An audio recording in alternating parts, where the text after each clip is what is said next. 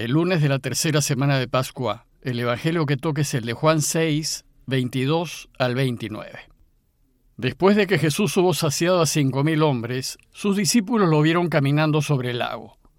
Al día siguiente, la gente que se había quedado al otro lado del lago notó que allí no había habido más que una barca y que Jesús no había embarcado con sus discípulos, sino que sus discípulos se habían marchado solos. Entretanto, unas barcas de Tiberíades llegaron cerca del sitio donde habían comido el pan, sobre el que el Señor pronunció la acción de gracias.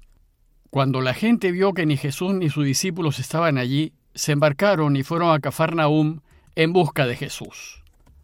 Al encontrarlo en la otra orilla del lago le preguntaron, Maestro, ¿cuándo has venido aquí? Jesús les contestó, Les aseguro, me buscan no porque han visto signos, sino porque comieron pan hasta saciarse. Trabajen no por el alimento que perece, sino por el alimento que perdura para la vida eterna, el que les dará el Hijo del Hombre, pues a éste lo ha sellado el Padre. Ellos le preguntaron, ¿y qué obras tenemos que hacer para trabajar en lo que Dios quiere? Respondió Jesús, la obra que Dios quiere es esta, que crean en el que Él ha enviado. Las enseñanzas de la Iglesia acerca de la Eucaristía empezaron con la multiplicación de los panes a partir de cinco panes y unos pocos peces. Y gracias a ello, unos cinco mil hombres y sus familias pudieron comer hasta saciarse. Bueno, pues el texto de hoy empieza recordándonos este hecho, pues inicia diciéndonos que después de que Jesús hubo saciado a cinco mil hombres, sus discípulos lo vieron caminando sobre el lago. Tanto el signo de la multiplicación del pan como el del caminar sobre el agua muestran que Jesús es el Mesías, pues es capaz de satisfacer todas las necesidades del pueblo y además derrotar a las fuerzas del mal representadas aquí por el agua embravecido. Y recordemos también que luego de la multiplicación de los panes, la gente reconoce que Jesús es el Mesías que esperaban, pues en él se cumple lo que profetizó Isaías, que cuando llegue el Mesías, el pueblo no solo no pasará hambre, sino que además quedará completamente satisfecho. Por tal motivo la gente busca a Jesús para proclamarlo rey. Ser rey fue una de las tentaciones a la que Jesús estuvo expuesto continuamente, y si hubiese querido, se hubiese dejado proclamar rey. Y es muy probable que Jesús se haya visto tentado a seguir este camino. ¿No sería mejor llegar a ser rey para de una vez por todas terminar con las injusticias e instaurar un reino de paz gracias a la autoridad y al poder del rey? Oportunidades y el apoyo de la gente no le faltaron. Sin embargo, Jesús rechazó esta tentación, pues tuvo muy claro que el camino para cambiar al mundo no es el del poder ni el de la autoridad, sino el del servicio y de la humildad. Dios no procede con la imposición y la fuerza, lo hace con suavidad y humildad, con perdón y reconciliación, con servicio y entrega, con el respeto a nuestra libertad y con una donación total de sí. Eso significa que el único camino para cambiar al mundo es cambiar el corazón. Y cambiar el corazón es elegir vivir cristianamente en todo momento. Si todos cambiásemos nuestro corazón, el mundo volvería a ser un paraíso. Pero, si nuestro corazón no cambia, no importa qué sistema político esté en el poder, sea de derecha o de izquierda, siempre terminará en corrupción. Jesús pues rechazó esta tentación y se retiró solo al monte, presumiblemente a orar. Y mientras la gente se quedó en el prado, en donde había tenido lugar la multiplicación, los discípulos se subieron a la barca y partieron hacia Cafarnaúm. Al día siguiente, dice el texto, la gente que se había quedado al otro lado del lago notó que allí no había habido más que una lancha y que Jesús no se había embarcado con sus discípulos, sino que sus discípulos se habían marchado solos. Y al amanecer, la única barca que quedó, después de que los discípulos partieron, seguía en la orilla. Sabían también que Jesús se había ido al monte y que los discípulos habían partido, pero inexplicablemente Jesús tampoco estaba en el monte. Ellos no sabían lo que había sucedido durante la noche, ni tenían idea de que Jesús había alcanzado a sus discípulos caminando sobre el agua. Dice el texto que, entre tanto, unas lachas de Tiberíades llegaron cerca del sitio donde habían comido el pan sobre el que el Señor pronunció la acción de gracias. Este verso es muy importante, pues nos dice que unas barcas llegaron al lugar en donde Jesús pronunció la acción de gracias. Acción de gracias era una de las maneras que tenía la Iglesia de llamar a la Eucaristía, pues Eucaristía quiere decir dar gracias, y viene de dos palabras griegas, eu, que significa bueno, y haris, que significa gracia. Entonces, si el evangelista llama acción de gracias a la multiplicación de los panes, claramente se trata de un relato eucarístico. Pero el verso también habla de las barcas que llegaron de Tiberíades. Y Tiberíades es la segunda capital que construyó el rey Herodes Antipas, la primera fue Séforis, y la construyó a orillas del lago y la llamó Tiberíades en honor al emperador romano Tiberio.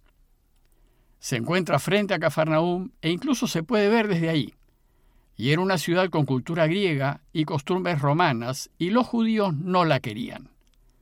Sabemos que Jesús visitó muchas ciudades de Galilea, pero lo curioso, y no obstante estar tan cerca de Cafarnaúm, los evangelios nunca nos dicen que estuvo en Tiberíades. Y esta es la única vez en todos los evangelios en donde se menciona el nombre de esta ciudad. El texto continúa diciéndonos que cuando la gente vio que ni Jesús ni sus discípulos estaban allí, se embarcaron y fueron a Cafarnaúm en busca de él. Ellos sabían que los discípulos se habían embarcado hacia Cafarnaúm, así es que se fueron para allá. Y el texto nos dice que al encontrarlo en la otra orilla del lago, en Cafarnaúm, sorprendidos le preguntaron, Maestro, ¿y cuándo has venido aquí? Esta pregunta es la que da pie al inicio de toda la catequesis acerca de la Eucaristía. Jesús no responde a la pregunta de cuándo llegó a Cafarnaúm ni de qué modo pues la experiencia espiritual que tuvieron sus discípulos de verlo caminar sobre el lago fue exclusivamente para ellos. Son ellos los que en esos momentos deben saber que Jesús es Dios y que está por encima de las fuerzas del mal. A Jesús lo que le interesa es explicar su gesto eucarístico y hacernos reflexionar en la Eucaristía. Entonces, en vez de responderles, les dice, les aseguro, me buscan, no porque han visto signos, sino porque comieron pan hasta saciarse. Es decir, me buscan por pura conveniencia, interesadamente. Me buscan porque les regalé pan en abundancia, me buscan para seguir comiendo gratis. Jesús pues les revela sus intereses ocultos, y ocultos bajo la apariencia de afirmar que es el Mesías y de querer hacerlo rey. En realidad, que sea o no sea el Mesías, parece que les importaba poco, lo que les importaba era comer abundantemente y sin pagar. Entonces Jesús les dice, trabajen, pero no por el alimento que perece, sino por el alimento que perdura para la vida eterna. Les enseña que no deben trabajar para tener cosas materiales, que es lo que todos hacemos. Y la razón es que los bienes materiales son solo medios, no son fines, y trabajar por tenerlos no nos hace felices ni nos prolonga la vida. Lo único que hace es separarnos de quienes valen, de los buenos y honestos, y acercarnos a quienes nos buscan solo por conveniencia. Más bien, hay que trabajar pensando en la próxima vida, que es eterna y que vale infinitamente más de lo que vale esta breve vida temporal. Hay que trabajar pensando en ganar la vida eterna, o como dice Jesús, trabajar por el alimento que perdura y que está significado en la Eucaristía. Y en esto se trabaja compartiendo lo que uno tiene, ayudando a quienes más necesitan, siendo justos en todas nuestras relaciones y siendo veraces en todo. Vivir de esta manera no solo nos hace felices en este mundo, sino que hace posible que seamos felices en la otra vida. Bueno, pues el alimento que perdura, y por el cual tenemos que trabajar, dice el texto que nos lo dará el Hijo del Hombre.